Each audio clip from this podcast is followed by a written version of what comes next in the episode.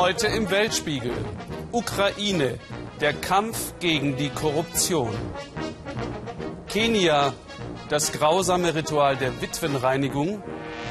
Und Hausbesuch bei Donald im Trump Tower. Herzlich willkommen.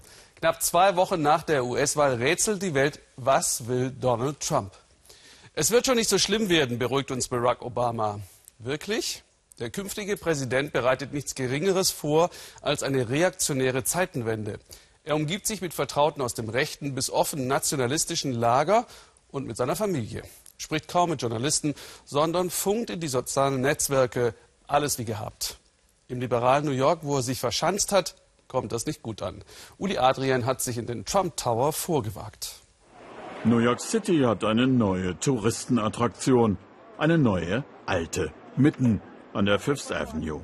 Anders formuliert, New York City hat ein neues Verkehrshindernis. Jeder Taxifahrer flucht, Bushaltestellen wurden verlegt, Autos und Menschen machen große Umwege. Es gibt noch mehr Staus als sonst.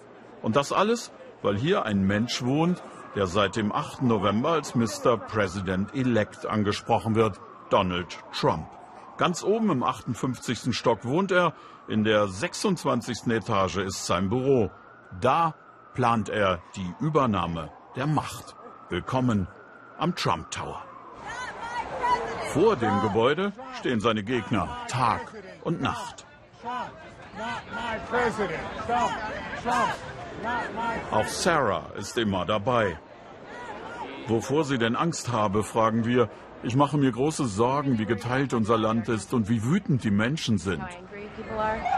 Er muss gestoppt werden. Er ist hasserfüllt. Er ist Hitler. Ihr seid doch aus Deutschland. Ihr müsst das doch nachvollziehen können, sagt er noch. Er hier macht ein ganz spezielles Foto.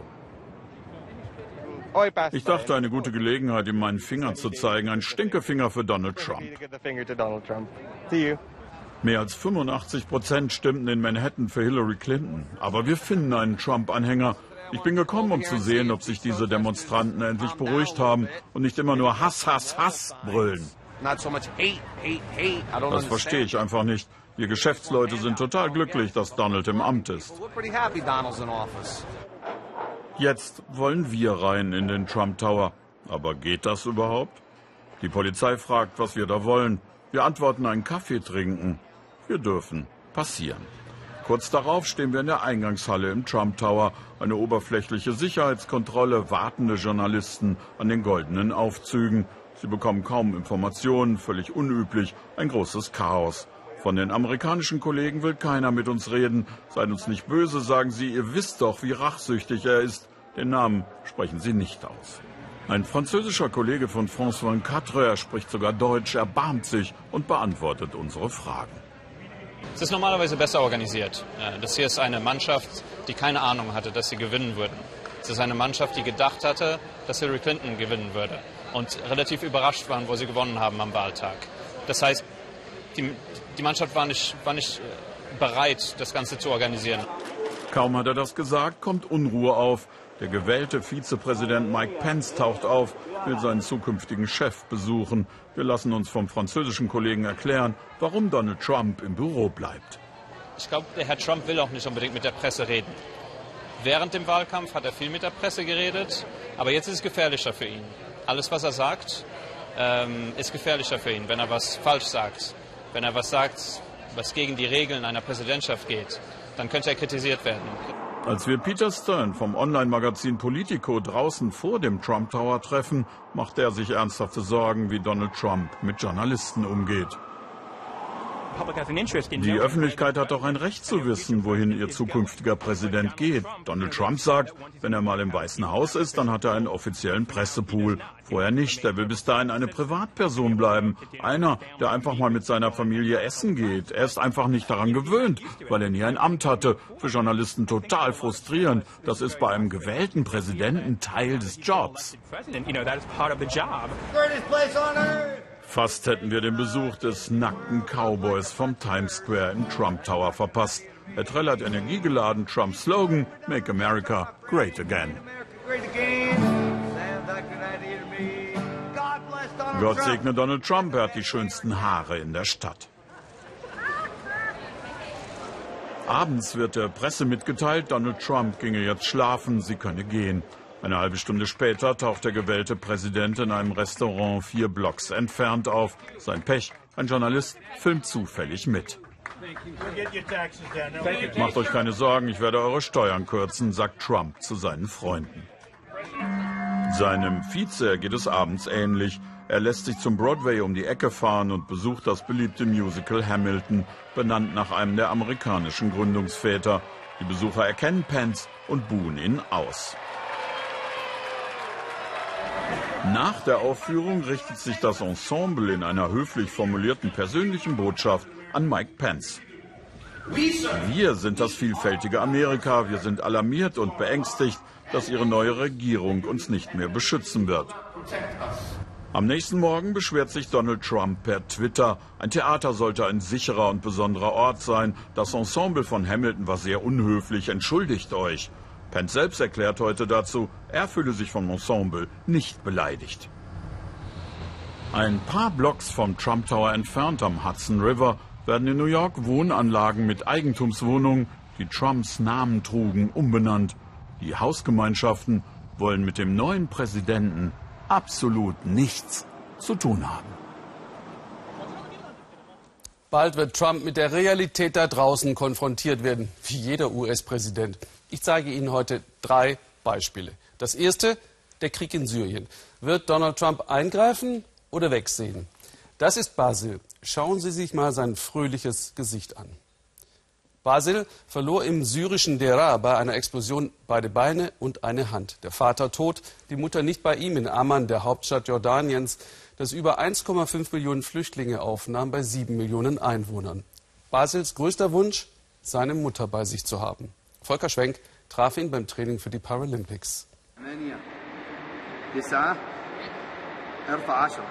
Schwimmer brauchen einen starken Oberkörper und Basil braucht das ganz besonders.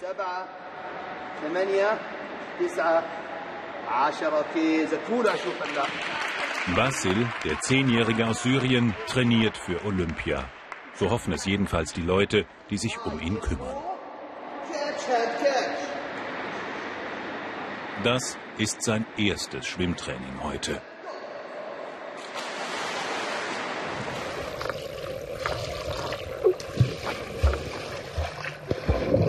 Wir sind in Amman, Hauptstadt von Jordanien.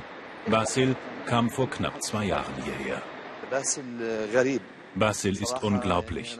Ich habe Gänsehaut überall. Es ist unvorstellbar, wie viel Energie und was für einen unbändigen Willen dieser Junge hat. Ich wünsche mir, dass wir beisammen bleiben. Hoffentlich. Basil ist ein Opfer des schrecklichen Krieges, der in Syrien tobt. Aber Basil hat nicht vor, ein Opfer zu bleiben.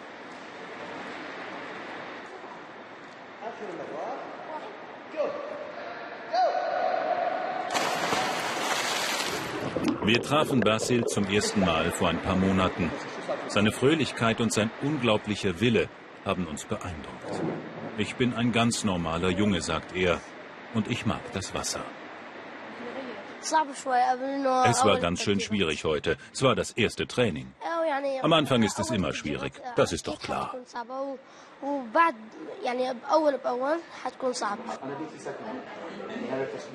Noch sind die Paralympischen Spiele nur eine Vision, eine Idee, was Basil schaffen könnte, wenn er selbst es wirklich will. Basil lebt bei einer kleinen syrischen Hilfsorganisation in Amman, den Syrerinnen über Grenzen hinweg. Die Hilfsorganisation ist Basils Zuhause geworden. Basils Botschaft wird am Ende alle Kinder erreichen. Es gibt Hoffnung. Wir werden Syrien wieder aufbauen. Es gibt immer Hoffnung.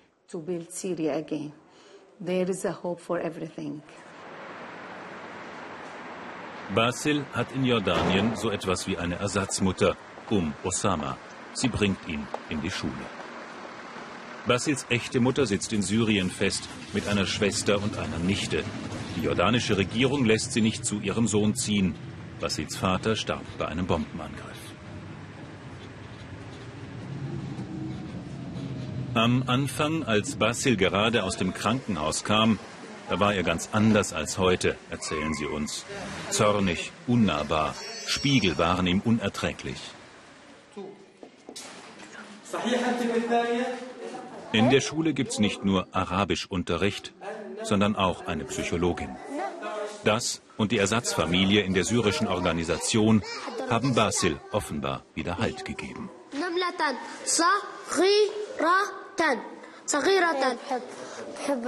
Ich mag die Schule gerne. Ich lerne neue Sprachen, ich kann alles Mögliche lernen und später studieren.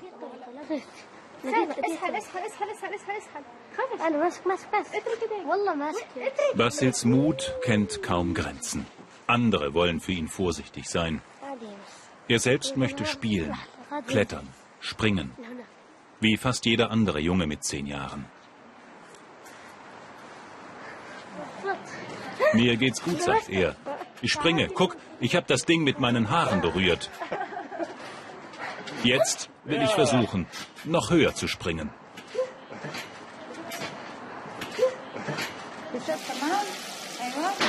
Um Osama hat selbst eine Familie, aber ihr Pflegekind Basil ist ihr ans Herz gewachsen.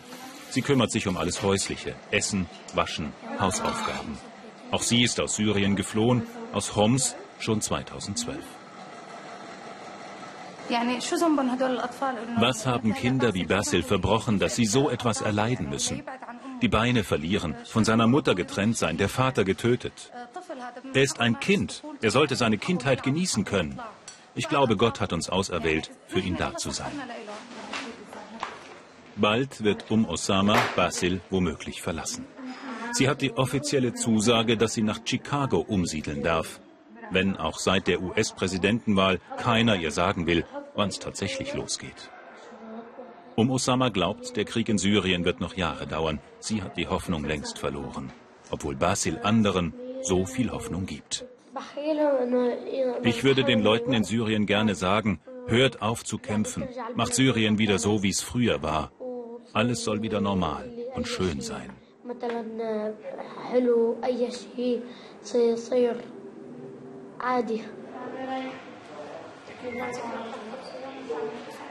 Das ist der Teil des Tages, den Basil am wenigsten mag. Laufen mit Prothesen. Wir sollen nicht filmen, wie er sie anlegt. Es ist ihm peinlich. Bei den künstlichen Beinen wird Basil zum ersten Mal etwas ängstlich. Er läuft auf eigentlich viel zu kurzen Prothesen. Doch bei längeren hat er Sorge, er könnte stürzen.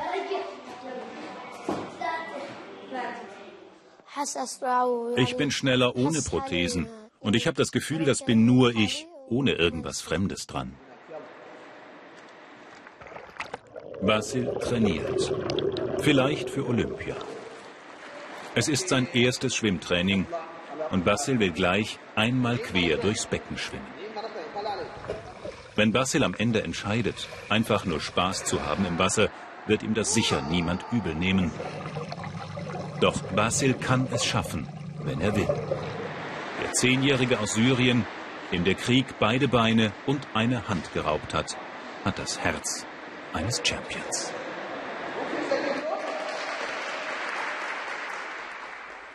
Und hier das zweite Beispiel. Der Klimawandel ist Schwindel, behauptet Mr. President-elect. Echt jetzt? Die weltberühmten Klippen von Dover in England bröckeln heute schneller als in den tausend Jahren davor. Statt sechs jetzt 30 Zentimeter pro Jahr. An der Küste bei Norfolk holt sich das Meer jedes Mal ein paar Häuser, jedes Jahr wie hier. Großbritannien schrumpft an seinen Rändern. In Haysborough hat Hanni Hüsch Breoni besucht, die in einem Wohnwagen aushat. Aber wie lange noch? Sie kann das Schicksal nicht aufhalten. Die Macht der Natur ist größer. Das Meer, das sie so liebt, hat sich in ihr Leben gefressen, drei Viertel ihres Hauses bereits verschlungen. Es ist nicht mehr viel, das Bryony Halt gibt. Jeder Schritt aufs Meer zu, lebensgefährlich. Eigentlich sollte sie hier nicht mehr sein. And another noch ein paar Wochen, dann ist der letzte Teil meines Besitzes verschwunden und das macht mich sehr traurig. Jetzt, wo die Herbststürme die Wellen aufpeitschen und das Meer immer wilder wütet, wird die Zeit knapp. Gerade letzte Nacht ist wieder ein großes Stück Land weggebrochen. Unter den Steinen ist jetzt nichts mehr, die Klippe ausgehöhlt. Klumpen um Klumpen. Jeden Tag verschwindet das Land. Dieser Zaun zum Beispiel, der stand noch auf Land vor drei Wochen. An jenem Dezembertag 2013 nahm das Schicksal seinen Lauf. Sturm Xaver kam von Norden und gepaart mit einer hohen Flut schlug er vernichtend zu an der Küste Norfolks. Bryonys Nachbarn traf es noch schlimmer. Ihr Haus überlebte die Sturmnacht, aber nicht die Monate danach. Der Meeresspiegel steigt, die Insel schrumpft, bricht an ihren Rändern weg, Küstenerosion und die Verteidigungslinien sind durchlässig. Diese Ecke hat London aufgegeben, vergessen. In dieser ärmlichen Gegend ist eben nicht viel zu holen, meint Bryony. Als ich einzog 2009, gab es noch die Schutzmauer, die Felsen, eine Metallaufschüttung und dann erst schlug das Meer an die Klippen. Davon steht kaum noch etwas. Ich neige ja nicht zur Verschwörungstheorie, aber es sieht schon so aus, als wolle man mich mit Gewalt hier wegbekommen. Everything points to a rather deliberate effort. Eine Prise Eigensinn, eine Portion Sturheit kann man Bryony nicht absprechen. Ein Entschädigungsprogramm und den Umzug lehnte sie ab, als einzige. Aber in diesen Tagen hat sie es eilig. Sie muss die letzten Habseligkeiten retten, vor allem die geliebten Bücher. Schubkarre für Schubkarre. Aus der Vogelperspektive wirkt es wie eine Sisyphus-Aufgabe. Sie schiebt und schiebt, das Meer im Nacken und irgendwann erreicht es auch ihren Wohnwagen. Deswegen wollen die Behörden sie demnächst zwangsweise vom eigenen Land entfernen, sie und Sokrates. So lange wie möglich will sie das Thema in der Öffentlichkeit halten. Sie ist das Gesicht der Erosion. Ich fürchte, wenn ich hier weg bin, dann wird die Verwaltung in Norfolk schlicht behaupten, Erosion sei gar kein Problem. Die stecken den Kopf doch einfach in den Sand.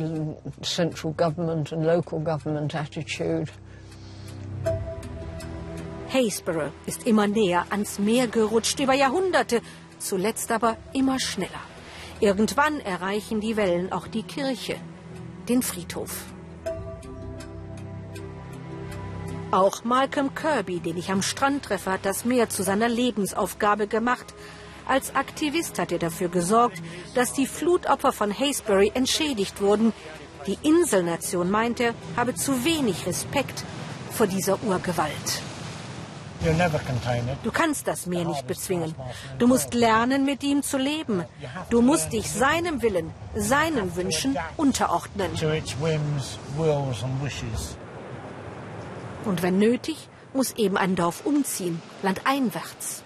Nicht jeder Landstrich kann gerettet werden und sehr viel grundsätzlicher muss die Politik auf die Erosion reagieren, den Klimawandel bekämpfen. Wir alle haben Anteil am Klimawandel und der Erderwärmung. Die finanziellen Mittel müssen auch in diesen Kampf fließen. Noch mehr Schutzmauern sind nicht unbedingt die Lösung. Es ist die Macht des Meeres, die Bryony jetzt vertreibt, die ihre Insel kleiner macht. Es ist schon eine Ironie. Jetzt in den Brexit-Zeiten sollten wir doch wieder groß werden. De facto aber schrumpfen wir und niemand macht etwas. Solange es geht, will sie ausharren, oben auf der Klippe, wo an einem solchen Abend die Magie des Meeres weitaus stärker wirkt als seine zerstörerische Macht. Und das dritte Beispiel, der Konflikt um die Krim und die Ukraine. Wir haben auch wegen der US-Wahl länger nicht darüber berichtet. Jetzt wissen wir, Präsident Poroschenko ist der viertreichste Mann der Ukraine. Woher wir das wissen? Zum 1. November mussten Beamte, Abgeordnete und Regierungsmitglieder ihre Vermögensverhältnisse im Internet offenlegen. Das Gesetz zur Bekämpfung der grassierenden Korruption war auf Druck des Weltwährungsfonds verabschiedet worden. Die Antikorruptionseinheit, unterstützt von Aktivisten, findet nun täglich Merkwürdiges, vor allem bei Richtern. Wie können sie sich von ihren Gehältern diese Prunkbauten leisten? Udo Lilischkis über erste Reformen. Es war die Fernsehnachricht. Beamte und Politiker hatten ihr Vermögen offengelegt. Teure Villen, Autos, Schmuck und viele Hunderttausende in Bar.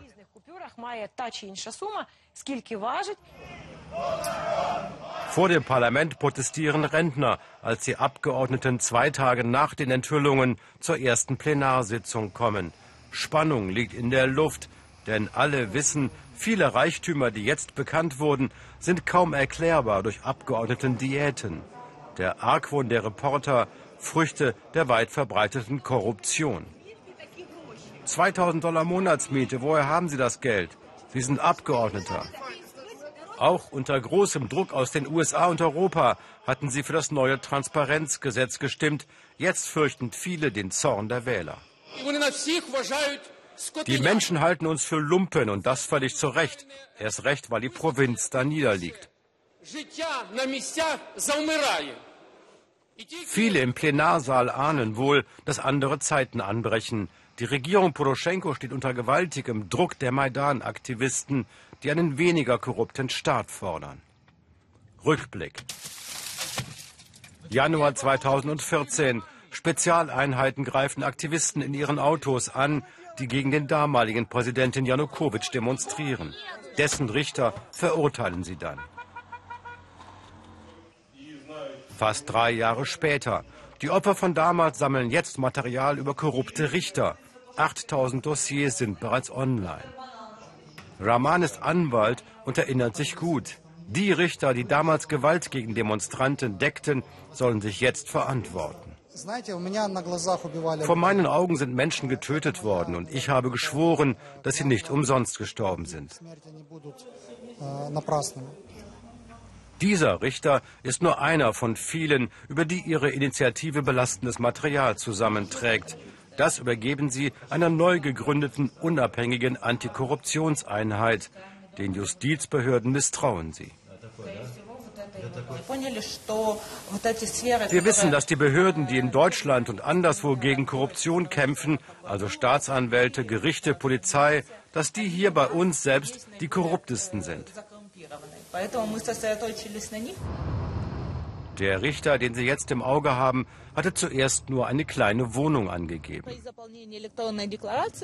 Durch seine Vermögensangaben im Internet sahen wir aber, dass er zwei Häuser hat. Eines mit 450 Quadratmetern in der Nähe von Kiew und eines mit 150 Quadratmetern und drei Autos.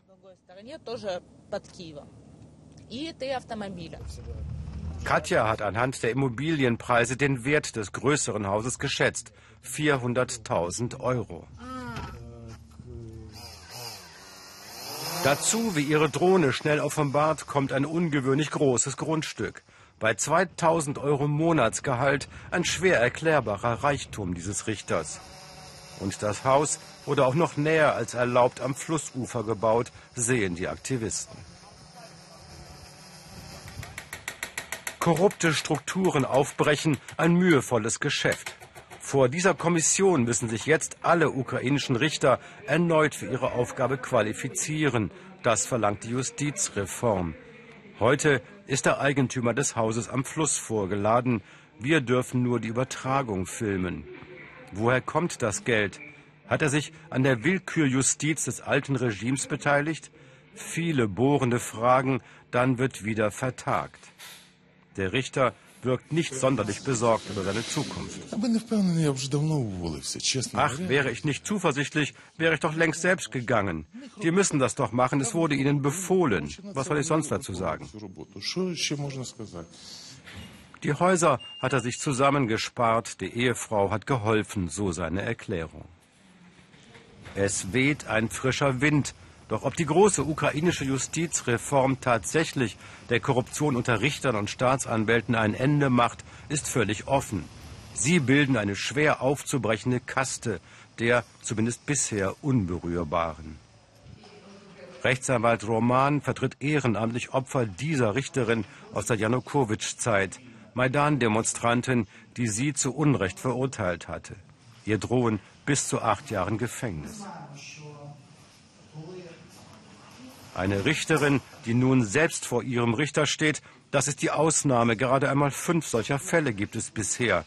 Und auch diese Verhandlung dauert nur wenige Minuten, dann muss der Richter einen neuen Termin vereinbaren.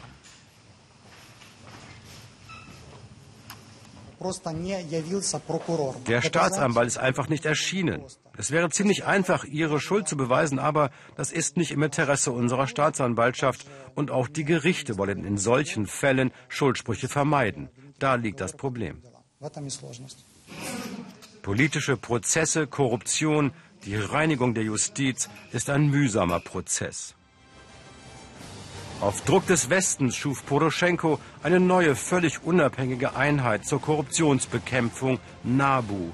250 Detektive, Spezialkräfte.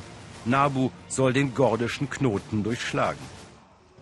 Noch läuft die Rekrutierung, transparent überwacht von gesellschaftlichen Gruppen und westlichen Experten. Die alten Justizseilschaften sollen niemanden einschleusen können. Dossiers über verdächtige Reichtümer von Richtern und Staatsanwälten hat Leiter Sidnick genügend. Doch genau deren Widerstand ist enorm. Nur ein Staatsanwalt konnte bisher einen anderen Staatsanwalt hinter Gitter bringen. Jetzt aber verfolgen wir sogar leitende Staatsanwälte.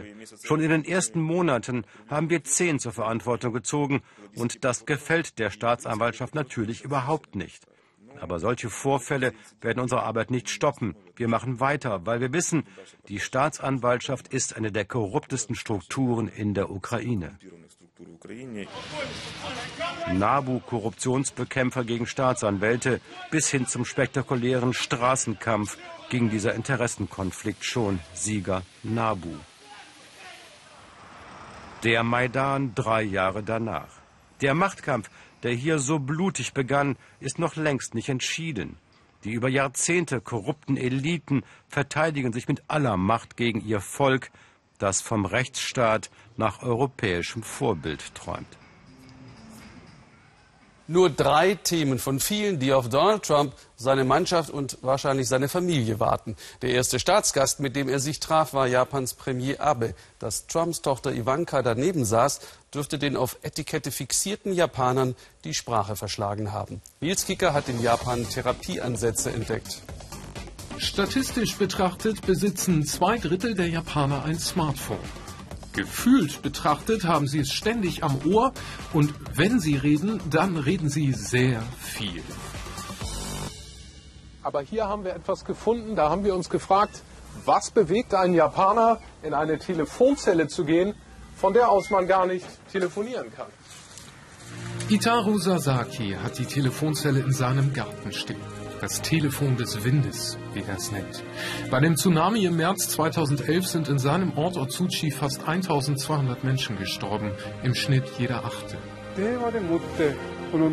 Um zu leben, brauchen die Menschen Träume und Hoffnung.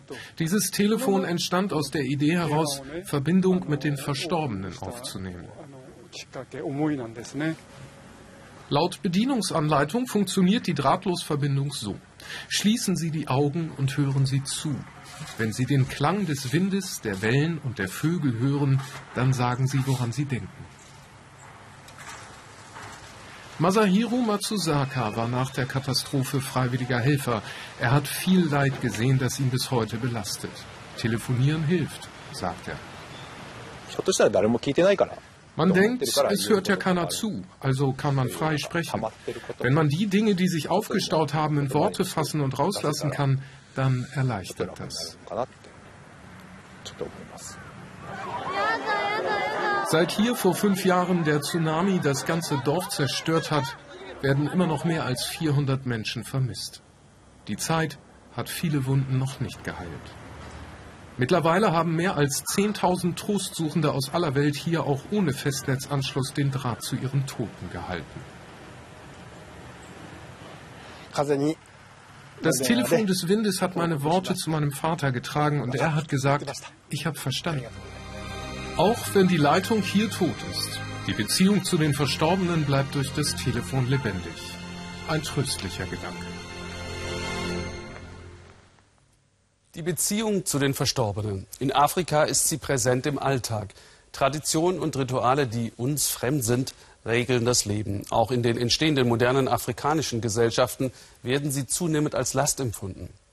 Bei den Luo in Kenia wird eine Witwe an die Familie des verstorbenen Mannes vererbt. Das soll sie schützen. Doch um dies zu ermöglichen, muss sie zuvor mit einem von den Verwandten auserkorenen Geschlechtsverkehr haben.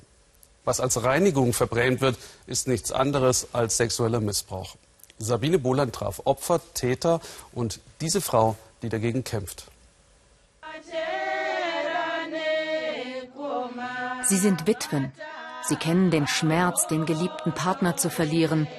Sie kennen auch gesellschaftliche Ächtung, Druck, Armut. Manche werden wahnsinnig darüber. Rose Over hat zweimal ihren Mann verloren und ist daran fast zerbrochen. Nun will sie das Leid anderer Witwen lindern.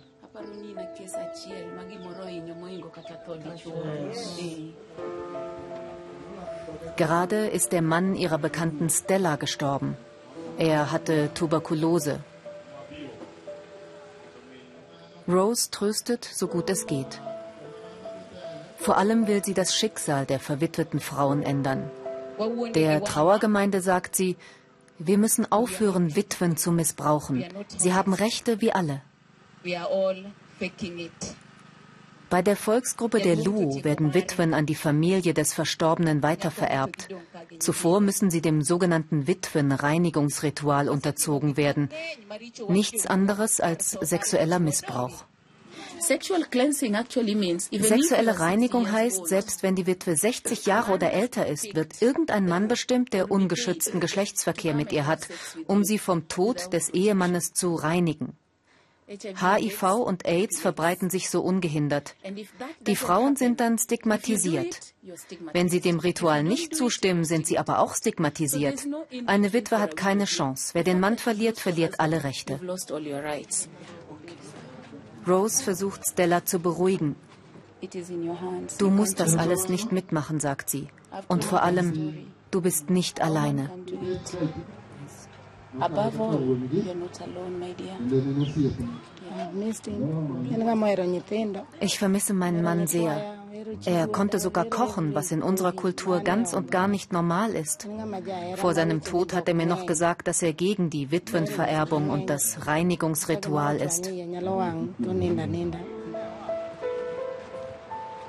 Am Viktoriasee in Westkenia ist es auch im 21. Jahrhundert Brauch, dass Frauen nach dem Tod ihres Mannes gereinigt werden.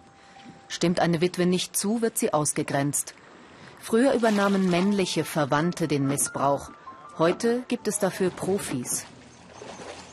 Ezekiel Siso ist Fischer. Das bringt wenig Geld.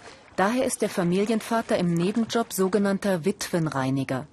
Er kümmert sich auch nach dem Ritual um die Alleinstehenden. Dafür wird er von der Familie der Witwe mit Nahrungsmitteln oder kleineren Geldbeträgen entlohnt. Als ich das das erste Mal gemacht habe, war ich 16. Damals habe ich kein Geld dafür bekommen. Ich habe es nur aus Respekt vor den Dorfältesten gemacht.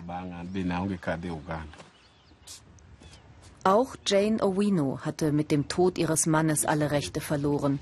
Sie war auf Ezekiels Dienste angewiesen und ist es noch. Wenn ich nicht zugestimmt hätte, wären meine Kinder die Leidtragenden gewesen. Meine Tochter hätte nie heiraten können. Und mein Sohn hätte als Sohn einer ungereinigten Witwe nie eine Frau gefunden. Ich habe es nur meinen Kindern zuliebe gemacht. Sie konnte Ezekiel akzeptieren, weil er immerhin aus ihrem Dorf kommt. Jane wird für ihn wohl die letzte Witwe sein, mit der er das umstrittene Ritual vollzogen hat. Ich bin nicht stolz auf das, was ich getan habe. Ich bin HIV-positiv und fühle mich oft schwach. Ich hoffe, dass die Medikamente, die ich inzwischen bekomme, mir helfen. Ich möchte wieder richtig als Fischer arbeiten und nicht darauf angewiesen sein, mit Witwen für Geld Sex zu haben.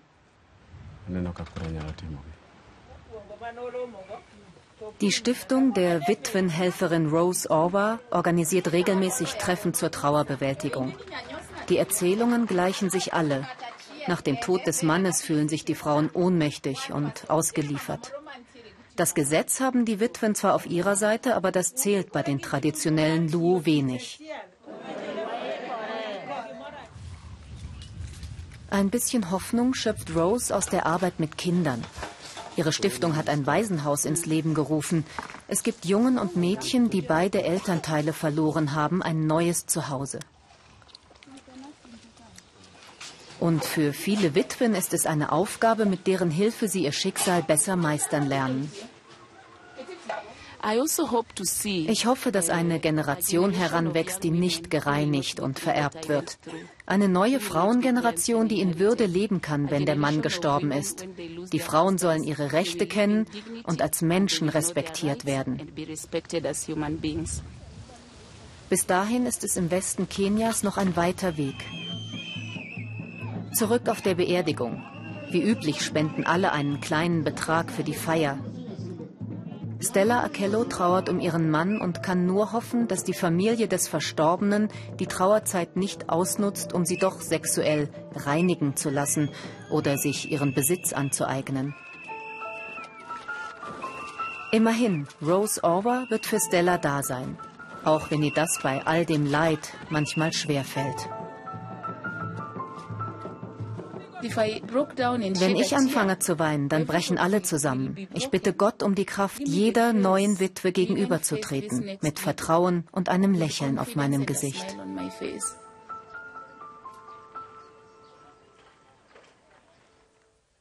Das war Ihr Weltspiegel. Danke fürs eifrige Mitdiskutieren im Netz. Ich wünsche Ihnen noch einen anregenden Abend hier im Ersten.